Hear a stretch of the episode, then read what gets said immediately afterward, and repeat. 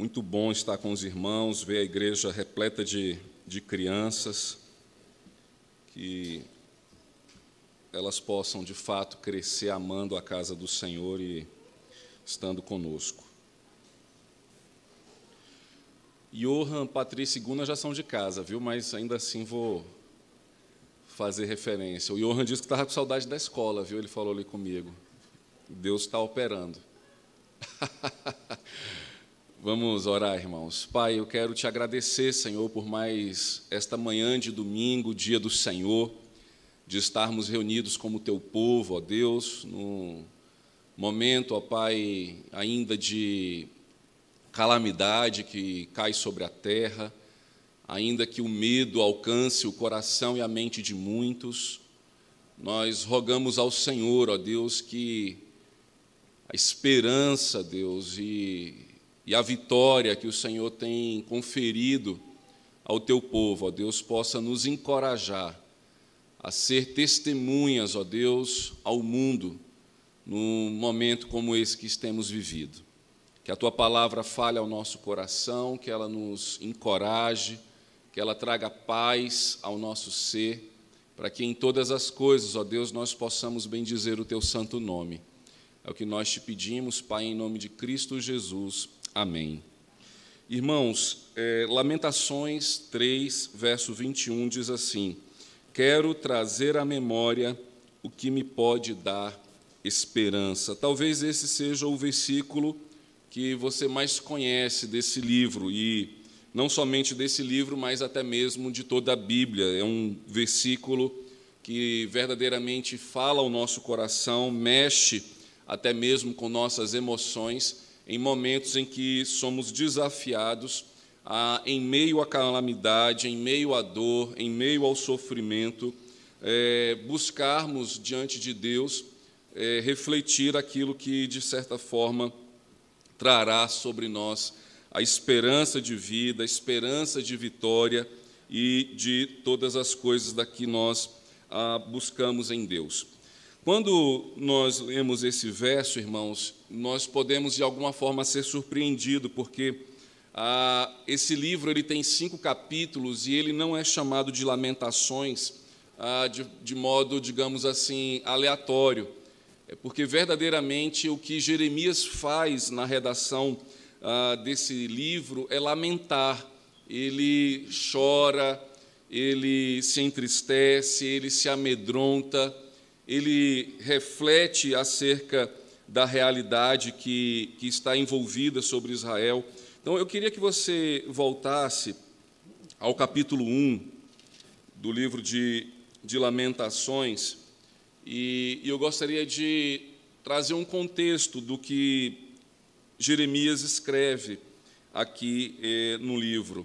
Então, os irmãos podem observar que no capítulo 1, verso 1 diz assim: Como jaz solitária a cidade outrora populosa, tornou-se como viúva que foi grande entre as nações, princesa entre as províncias, ficou sujeita a trabalhos forçados. Ou seja, o primeiro verso do capítulo 1 mostra o porquê que esse livro foi escrito. Então, Jeremias ele começa fazendo a comparação de como que Jerusalém, de como que a, a terra de Israel, outrora populosa, ou seja, com bastante gente, com as suas construções e edificações, como que ela veio a ficar deserta, como que as pessoas que ali viviam em liberdade, viviam com, para a glória de Deus, agora estavam sendo sujeitas a trabalho forçados, ou seja, ele mostra como que o povo de Israel saiu da liberdade para a escravidão, saiu da vida para a morte.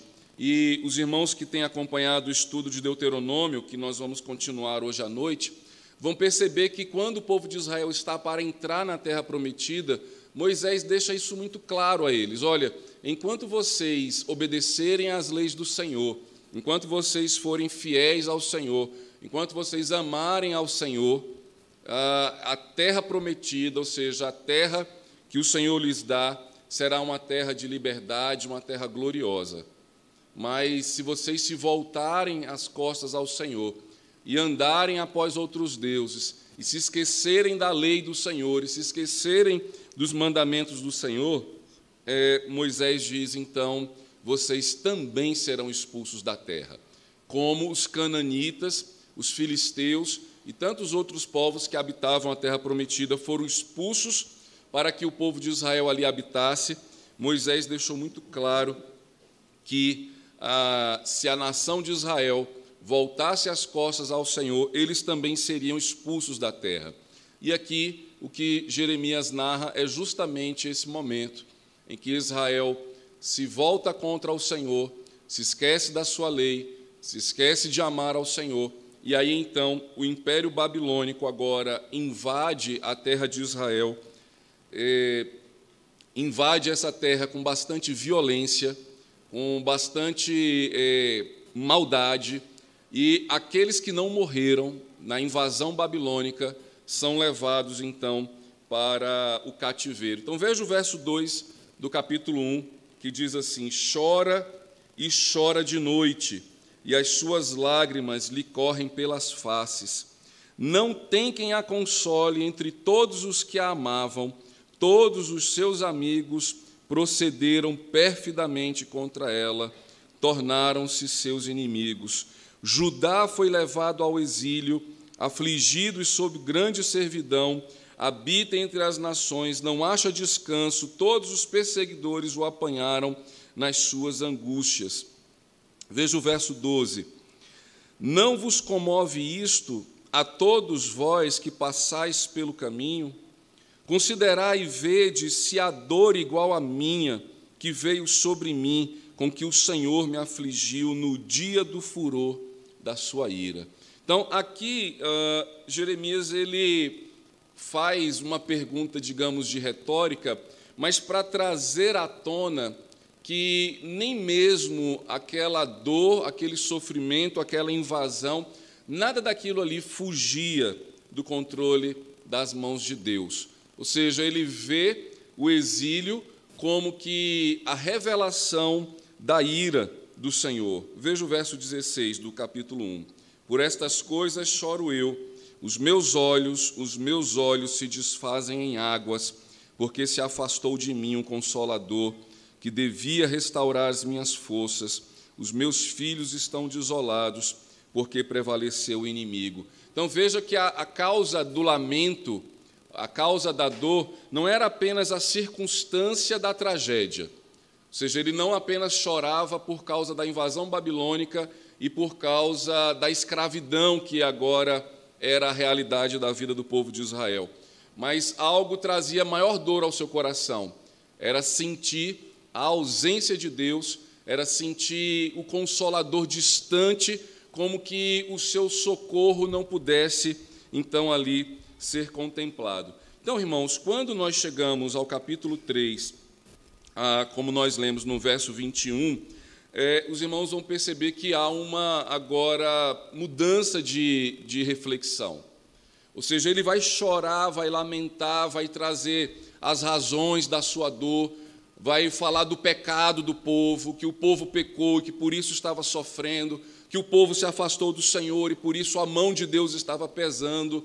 E aí a, a pergunta que nós fazemos é: quando nós passamos por situação semelhante, quando nós passamos por situação de dor, de desespero, de calamidade, ah, seja circunstancial, externo ou até mesmo no nosso coração, quando nós nos sentimos abatidos, abalados, quando nós nos sentimos vencidos, ah, nós temos todas essas reflexões, nós choramos, nós lamentamos, nós investigamos a razão da nossa dor, onde, o que, que eu fiz para parar numa situação dessa, ou o que, que é, eu provoquei para merecer isso.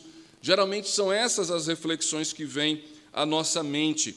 E aí então, ah, olhe agora mais uma vez o capítulo 3. Veja o verso 19 até o verso 21 que diz assim: Lembra-te da minha aflição e do meu pranto, e do absinto e do veneno. Minha alma continuamente os recorda e se abate dentro de mim. Aqui ele coloca como que um ponto final ao, seu lamento, né? ou seja, ah, ele pede para que o Senhor lembre-se da sua aflição, do seu pranto, a sua alma está abatida dentro dele, e aí então o verso 21 começa agora a descortinar como que pessoas que vivem em situações de calamidade, de tamanha dor, de tamanha tristeza, de tamanha aflição, ah, para onde nós devemos olhar. E aí então o profeta Jeremias diz: Quero trazer à memória o que me pode dar esperança. Né? E aí eu gostaria de refletir com os irmãos acerca desse verso. Esse verso, nós escolhemos ele como o, o verso tema do Colégio Mackenzie para o ano de 2021. Uh, ah, eu refleti com os professores em algumas reuniões de pais também acerca desse versículo e eu gostaria de, nesse momento, então, compartilhar uh, com a igreja, ou seja, o que é que nós podemos, irmãos, trazer à nossa memória diante da luta, das adversidades, da tragédia, da dor? Nós que vivemos agora um período de pandemia, uh, se temos enfrentado problemas eh, do nosso trabalho, se estamos desempregados, quando a crise financeira nos aperta, quando a nossa saúde está delimitada, quando os nossos relacionamentos estão quebrados, quando nos sentimos desesperançosos em socorrer até mesmo a nossa própria casa, o que buscar para a igreja do Senhor, qual é a mensagem que, como cristãos, nós devemos certamente testemunhar ao mundo nesse momento de dor. E a primeira coisa que eu gostaria de observar com os irmãos é que, quando a gente está sofrendo, geralmente ah, os conselhos que são dados são focados muitas vezes nas coisas que eu e você podemos fazer. Geralmente, ah, psicólogos, coach, até mesmo alguns pastores, vão sempre dizer assim: não, a resposta está no seu coração, a, a força está dentro de você, só você pode mudar essa situação, só você pode sair desse dilema, só, depende de você. Geralmente, a, a, a mensagem de escapatória vem colocar-nos, de certa forma, numa encruzilhada, onde precisamos olhar para dentro de nós mesmos e encontrar forças, talvez onde a gente não ah, acredita que tenha. Mas veja comigo, quando Jeremias ele diz: Eu quero trazer à memória o que me pode dar esperança, ele não está olhando para si mesmo, ele não está olhando nem tampouco para a cidade de Jerusalém, para a terra de Israel se nós lermos o verso 21 e ficarmos assim, quero trazer a memória que me pode dar esperança, nós seremos levados a, quem sabe, a um pensamento muito saudosista, de achar que a esperança para o presente está no passado, de achar que, dizer assim, não, eu fui uma criança feliz, eu fui um adolescente entusiasmado, então por que, que eu sou um adulto frustrado? Não, eu preciso recuperar aquele, aquela criança que na década de 80 é, andava de carro de rolimã, eu preciso recuperar aquele jovem da década de 90 que, que era sorridente e estava em todos os lugares. Eu não posso e não dá para aceitar que eu seja um adulto agora, em 2021, frustrado, se eu fui tão feliz. Não, não, não é um resgate do que nós fomos. O trazer a memória que Jeremias está falando, ele está buscando os seus fundamentos, aquilo que define quem ele é aquilo que define o povo de Deus, aquilo que, de certa forma, define até mesmo quem é o Senhor. Por isso, o que, que Jeremias quer trazer à memória? Que ele fez algo bom no passado? Que, de alguma forma, ele tem uma biografia a zelar por ela? Ou que ele era um bom profeta e que pregava a verdade? Não, o que Jeremias traz à memória, irmãos, é a única coisa que pode nos trazer esperança. E a resposta está justamente no verso 22. É a misericórdia do Senhor. O que Jeremias quer lembrar agora não é aquilo que ele foi no passado, não é quem ele pode ser no presente, ou aquilo que Deus quer fazer dele no futuro. O que Jeremias está aqui trabalhando a sua mente é memória, né? e essa memória aqui é o seu coração e a sua mente minha memória, o meu coração e a minha mente não pode esquecer em nenhum momento, seja qual for a calamidade, seja qual for a pandemia, seja qual for a crise do casamento, seja qual for a enfermidade que eu venho enfrentar, eu não posso esquecer que Deus é misericordioso. Sejamos honestos, irmãos, se hoje fosse o dia da nossa morte, se tivéssemos a consciência e falasse assim, olha, hoje nós vamos nos encontrar com o Senhor e o desespero toma conta, será que eu fui um bom cristão? Será que eu fiz aquilo que Deus queria que eu fizesse? Eu li a palavra o quanto deveria ter lido, eu orei, eu amei, eu perdoei.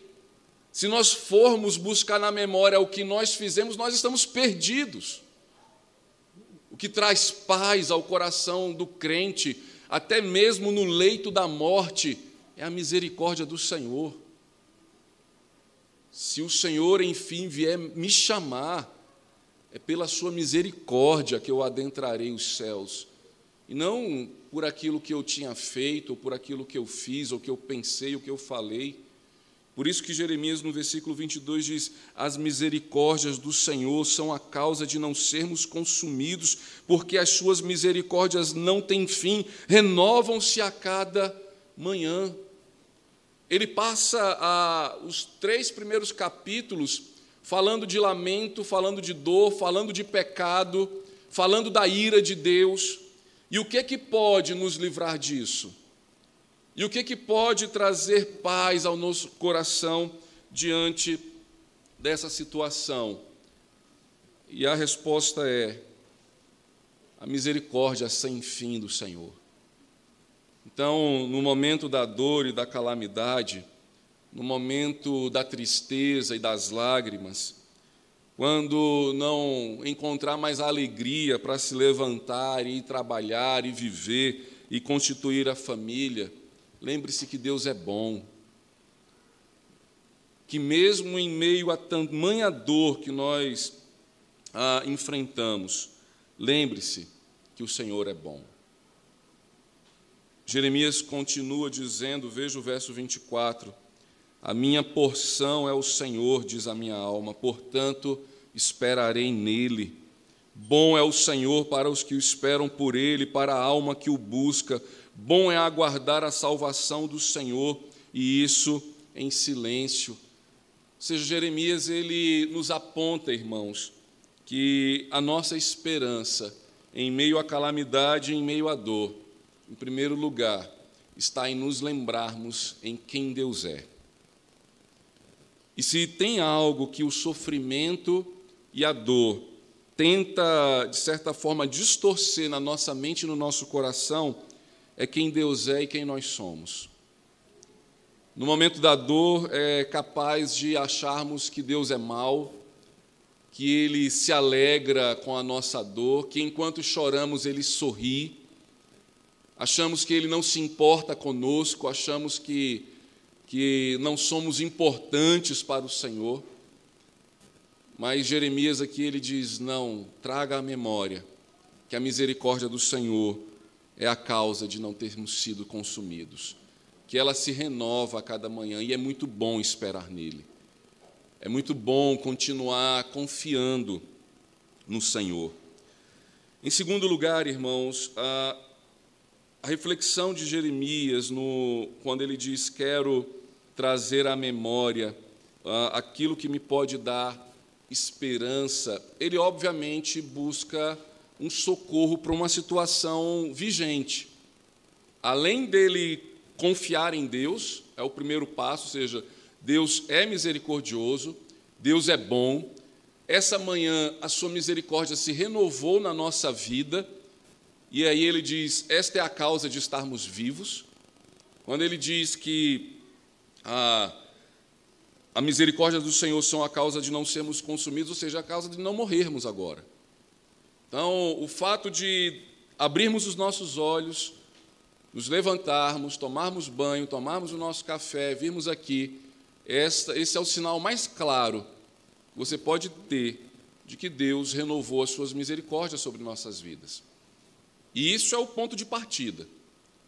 Então, se estamos sofrendo, se estamos passando por adversidade, e Deus lhe permite atravessar uma noite e abrir aos olhos, saiba, a sua misericórdia se renovou e ele tem propósitos e objetivos para aqueles a quem ele renova a sua misericórdia. E é esse pensamento que vai levar Jeremias, então, a crer na restauração, a crer no regresso do exílio. Diz assim: olha, não é para sempre que nós vamos viver como escravos. Não é para sempre que as nossas lágrimas vão correr sobre o nosso rosto. E isso precisa ficar muito claro na nossa mente, no nosso coração. Eu tenho lido nesses últimos dias um livro do.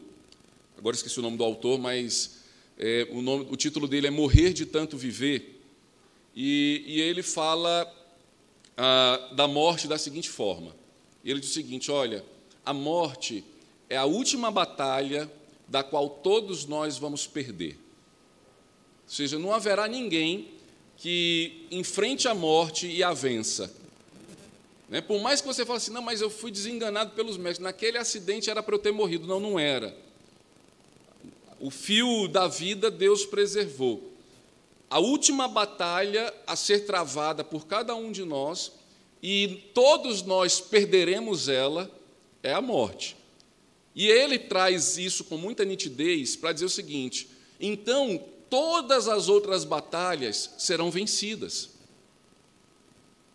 Se a última batalha contra a morte é a que nós vamos perder, ou seja, nós vamos morrer, todas as outras que você vai enfrentar, saiba, você será vencedor diante dela. Ah, mas eu perdi um emprego. Não morreu? Você vai arrumar outro emprego, pode ter certeza disso. Meu casamento está em crise. Lute, restaure. Fui abandonado pelo meu marido, pela minha esposa. Permaneça de pé. Enquanto a morte não chegar, você vencerá todas essas batalhas. Você vencerá todas essas lutas. Todas essas adversidades da vida serão ah, vencidas. Então, não viva esperando a morte chegar, nem tampouco amedrontado diante das batalhas da vida. E aí, então, se nós estamos passando por uma pandemia, irmãos, já vai completar um ano, estamos vivos, Deus está nos trazendo vitória. A quem Ele quis chamar, Ele chamou. E não é só de um vírus que nós vamos, nós podemos morrer de qualquer outra forma. Logo, o que Jeremias traz à sua mente aqui é dizer o seguinte: olha, quantos dos nossos morreram em Jerusalém pela violência dos babilônicos? Um monte. Você viu o capítulo 1, a cidade ficou deserta. Mas ele está escrevendo esse livro para quem morreu? Ele está escrevendo esse livro para quem ficou vivo, para quem está no cativeiro, para quem está agora indo para a Babilônia. E aí ele está dizendo o seguinte: para esses que estão vivos, que sobreviveram à espada, mas que estão levando, sendo levados agora para o cativeiro, dizendo o seguinte: olha, tem esperança. Porque eles poderiam já ir caminhando para a Babilônia esperando a morte chegar. E o que Jeremias está assim: não, não viva esperando a morte chegar, não. Um dia ela de fato vai chegar, a gente não sabe como. Mas se estamos vivos e estamos caminhando, ainda que com algemas nas mãos, é preciso ter esperança. E essa esperança que Jeremias aqui ele trata ah, com o povo de Israel, é a esperança da restauração. É a mensagem de vocês não vão ficar aí para sempre. Deus, que nos levou para o cativeiro, é o mesmo Deus que nos trará de volta. Veja comigo o capítulo de número 5.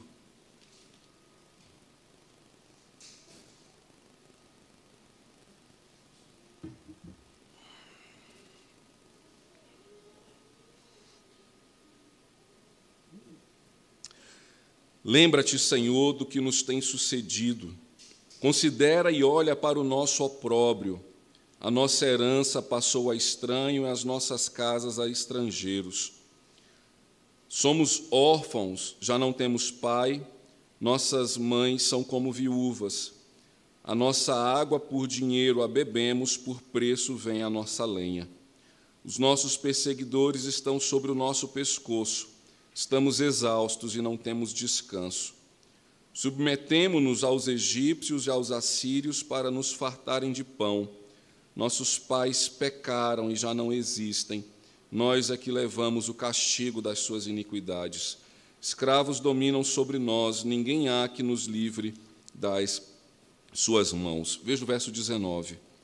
Tu, Senhor, reinas eternamente, o teu trono subsiste de geração em geração.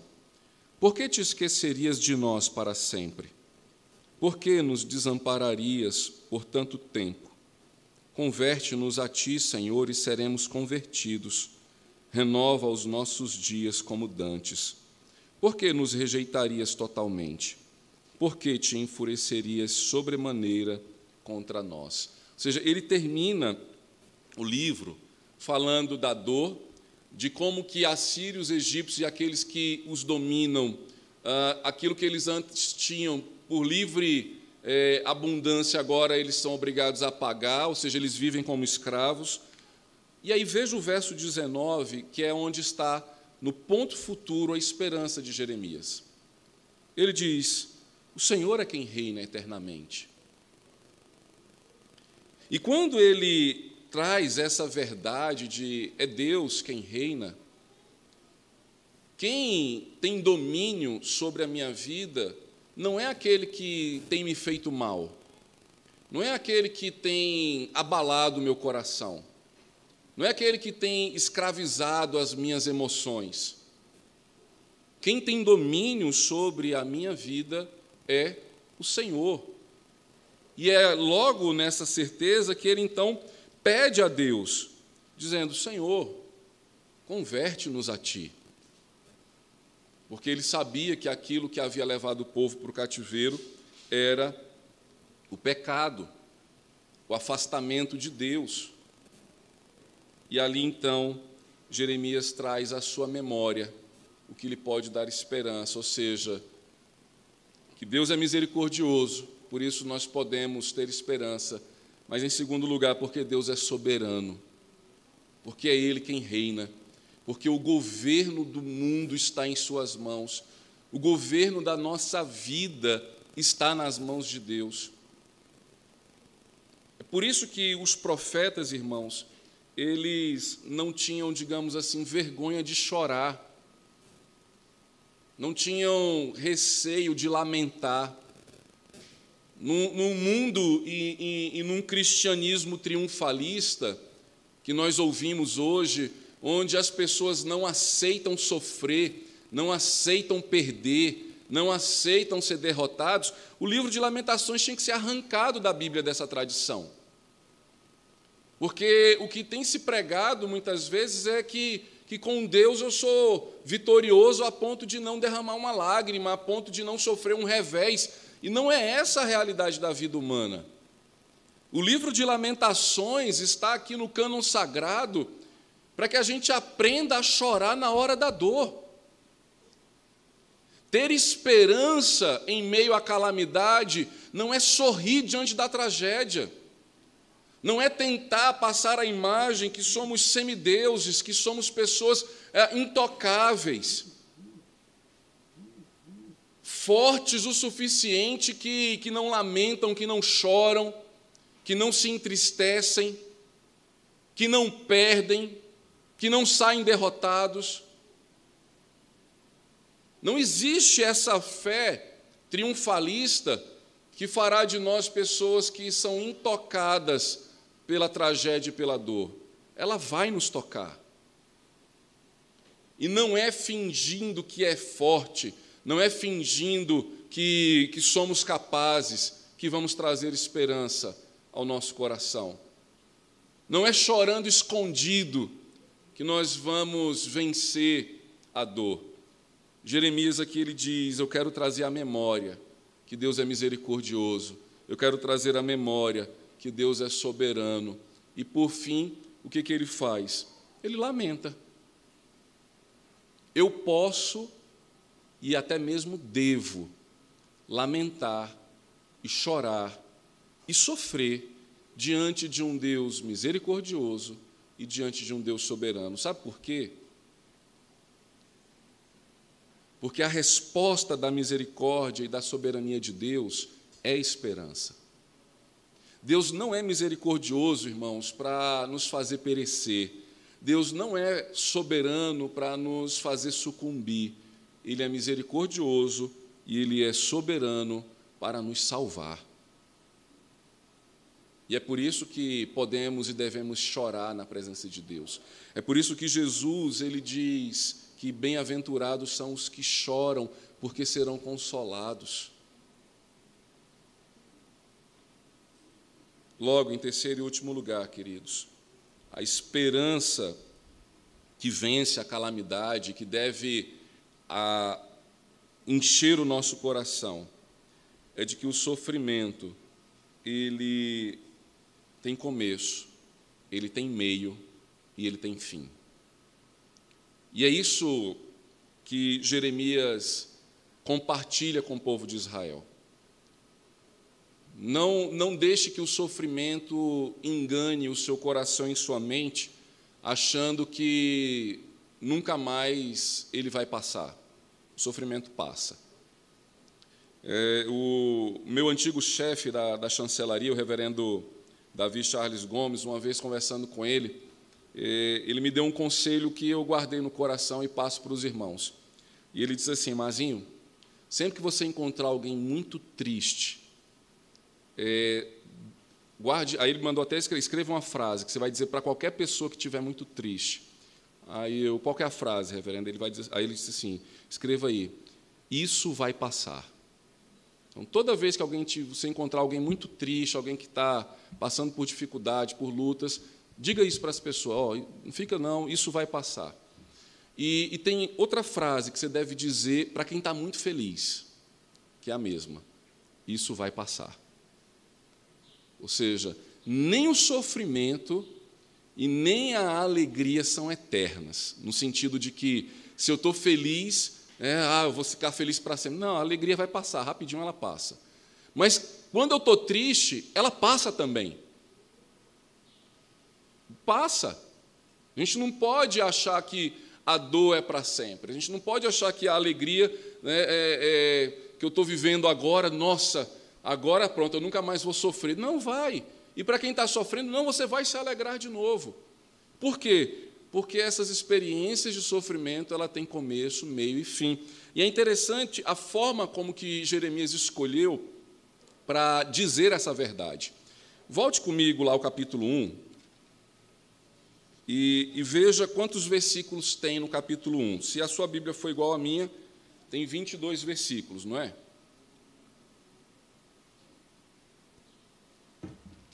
Quantos versículos tem o capítulo 2 de Lamentações?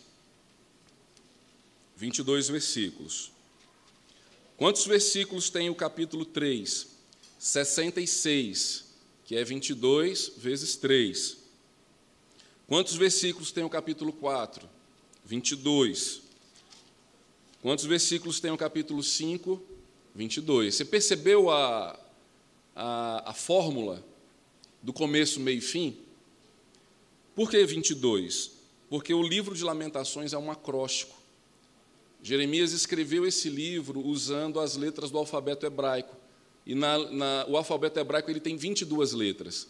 Então ele começa o capítulo 1 pegando o alfabeto hebraico e escrevendo as suas lamentações. No capítulo 2 ele pega o alfabeto hebraico e escreve. No capítulo 3 ele faz isso três vezes. No capítulo 4 ele, ele conclui né, a, o seu acróstico mostrando que, na liturgia judaica, quando o livro de Lamentações era lido né, na, no culto, era no momento da expiação, no momento do, da imolação do cordeiro. Então, o povo de Israel, quando lia o livro de Lamentações, o que, que, ele era, o que, que era ensinado à nação nesse período?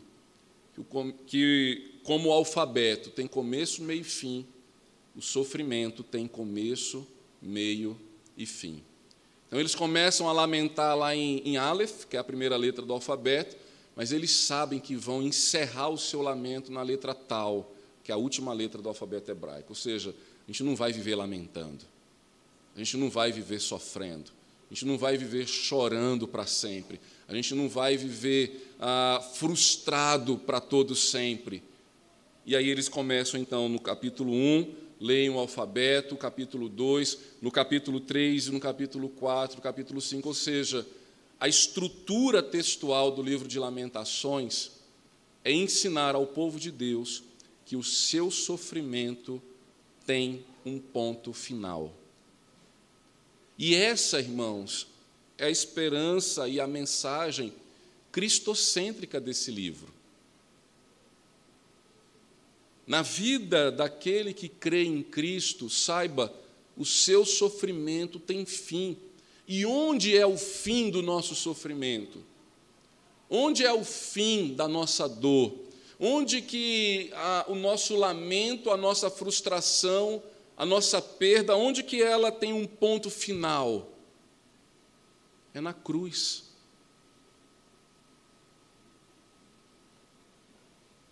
Por isso que Jesus, no livro de Apocalipse, ele diz que vai enxugar do nosso rosto toda lágrima. É por isso que na revelação de Apocalipse, Jesus diz que a morte já não mais vai existir. E lembra da última batalha que eu falei que nós todos perderemos? Cristo venceu por nós. A morte não venceu o Senhor, o Senhor venceu a morte. O Senhor ressuscitou da morte. Por isso que o apóstolo Paulo, em 1 Coríntios, no capítulo 15, ele vai dizer: Onde está, a morte, a tua vitória? Tragada foi a morte pela vitória. Cristo venceu a morte. Então, irmãos, o fim da nossa dor, o fim do nosso lamento, o fim do nosso sofrimento está em Cristo.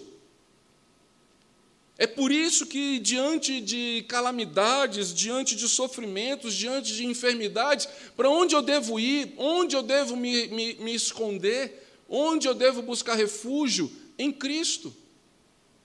Trazer à nossa memória o que nos pode dar esperança é viver uma vida sem se esquecer de Cristo sem se esquecer da Sua obra, sem se esquecer da salvação que nos foi dada gratuitamente nele. Por isso, irmãos, nós ah, não concordamos com saídas egocêntricas, com saídas personalistas, do faça, força, está dentro de você. Se Cristo não estiver dentro de você, já era. Logo, a nossa saída é: tenha esperança, Deus é misericordioso. Tenha esperança, Ele é soberano.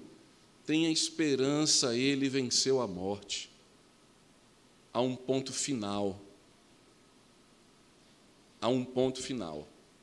E é por isso, irmãos, que, por mais paradoxal que seja, quando estamos num funeral de um crente, quando estamos sepultando um irmão, o que para todos parece uma derrota, para nós é vitória.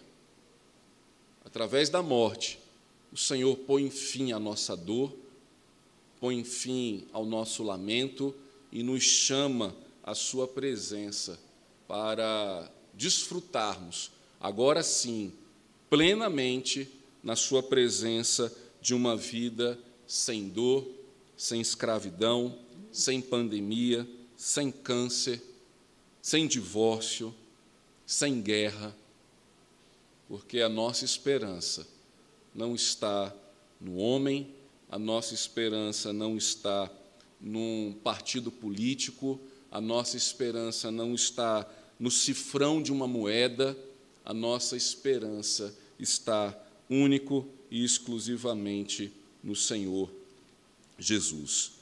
Eu gostaria de trazer algumas aplicações pastorais, irmãos, acerca dessas verdades que nós aprendemos na palavra de Deus.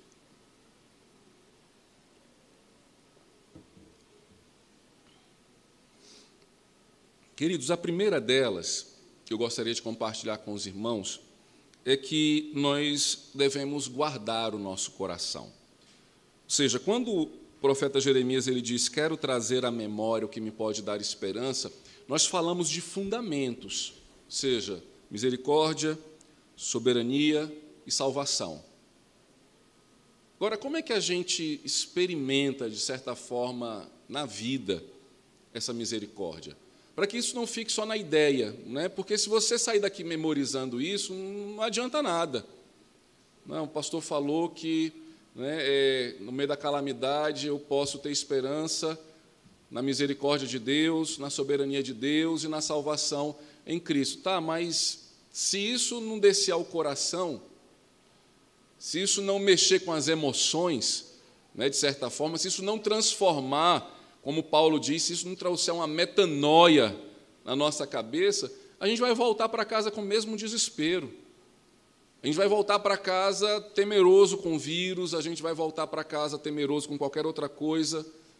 Então, como que, eh, de certa forma, isso deve guardar o nosso coração? E eu queria que você abrisse lá em Filipenses.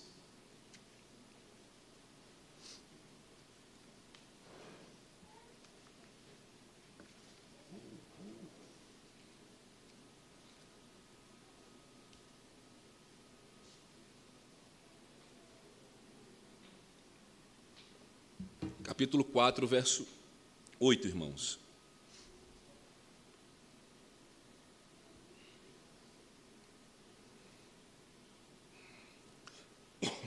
Diz assim: Finalmente, irmãos, tudo que é verdadeiro, tudo que é respeitável, tudo que é justo, tudo que é puro, tudo que é amável, tudo que é de boa fama, se alguma virtude há e se algum louvor existe, seja isso que ocupe o vosso pensamento, o que também aprendestes e recebestes e ouvistes e vistes em mim, isso praticai e o Deus da paz será convosco.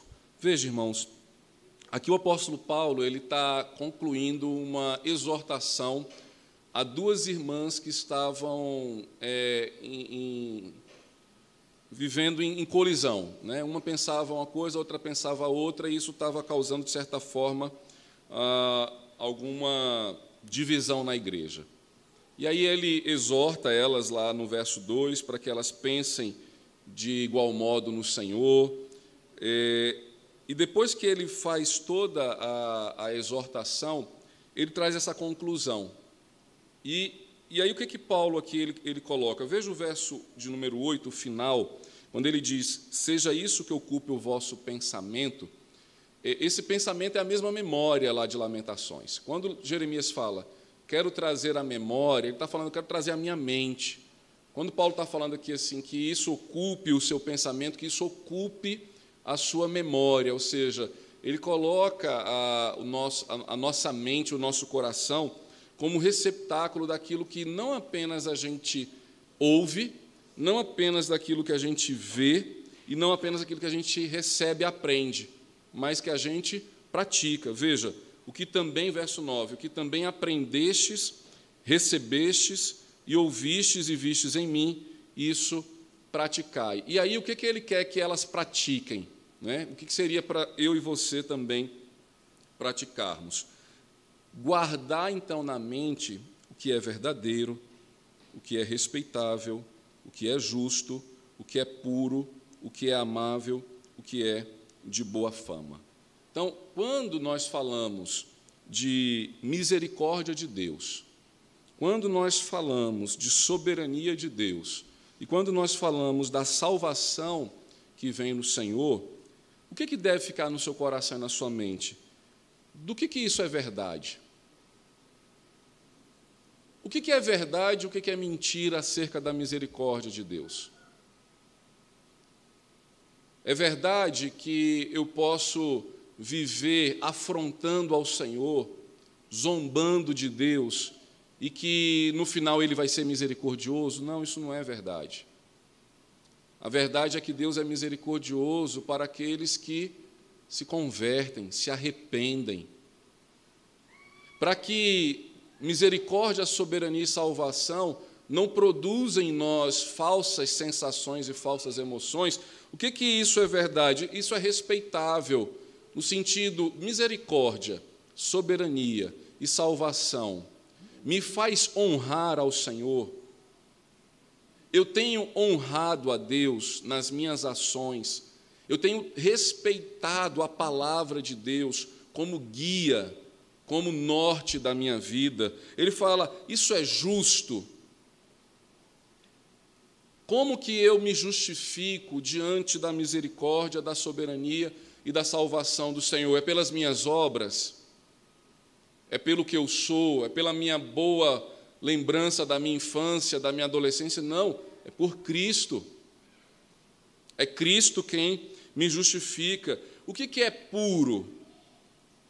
Ou seja, a misericórdia, a soberania, a salvação tem me impulsionado a uma vida de santificação, tem me impulsionado a uma vida de pureza, pureza no falar, pureza no olhar, pureza no pensar.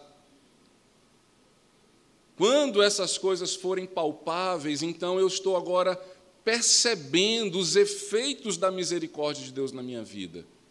A misericórdia e a soberania de Deus não me deixa largado na lama, pelo contrário, ela me retira de lá. Ela não me deixa largado no desespero, ela me traz a rocha. Tudo o que é amável. Ou seja, a misericórdia, toda vez que eu penso na misericórdia de Deus, na sua soberania, na sua salvação, isso tem me levado a amar ao Senhor e amar ao meu próximo.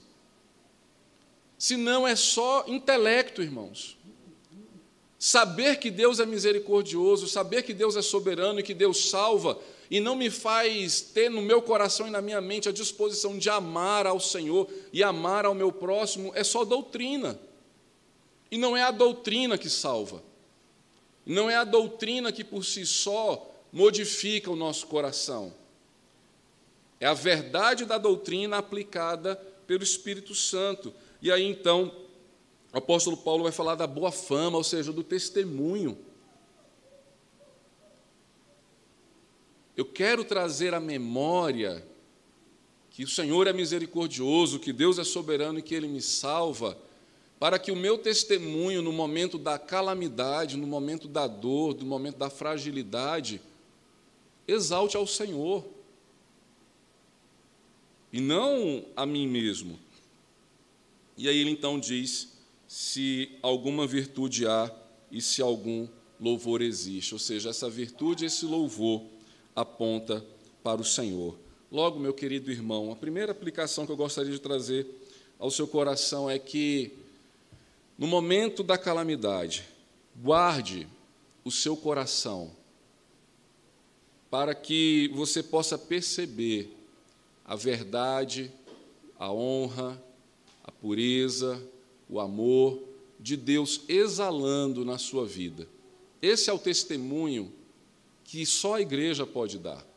Quanto mais a igreja ela é prensada, perseguida, açoitada, ela não se vinga, ela não devolve na mesma moeda, pelo contrário, ela ama, ela perdoa, ela reconcilia, ela ampara, e é isso que Paulo estava dizendo a Evódia e a Sintique.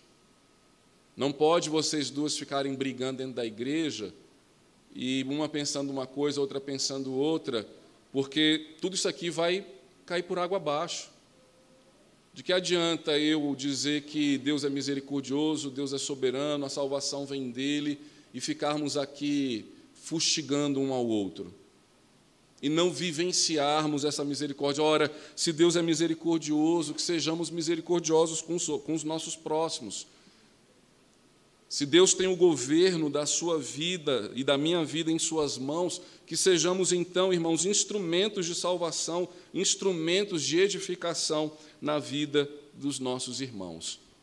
E por fim, queridos, quando o, quando o profeta Jeremias ele diz: Quero trazer a memória, o que me pode dar esperança, ele está, de certa forma, fazendo com que eu e você tenhamos uma perspectiva, de certa forma, é, eu vou usar a expressão otimista, mas não é o otimismo do pensamento e da repetição de, de vai dar certo, vai dar certo, mas é de ter uma perspectiva futura, de certa forma, otimista. Por quê?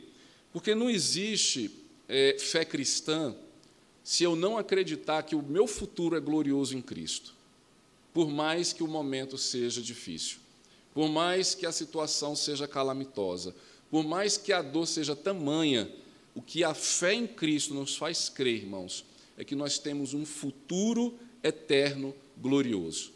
E por isso nós podemos e devemos ter esperança. Logo, que a sua esperança não esteja então apenas nas conquistas pessoais da vida, que são legítimas, né, que pertencem à nossa realidade, que nós devemos sim praticá-las, mas que a gente possa ensinar aos nossos filhos e testemunhar ao mundo que a nossa esperança, a nossa fé não se limita a esta vida. E aí o apóstolo Paulo vai dizer: se for isso, se a nossa esperança se limita apenas a este momento, então nós somos os mais infelizes de todos os homens.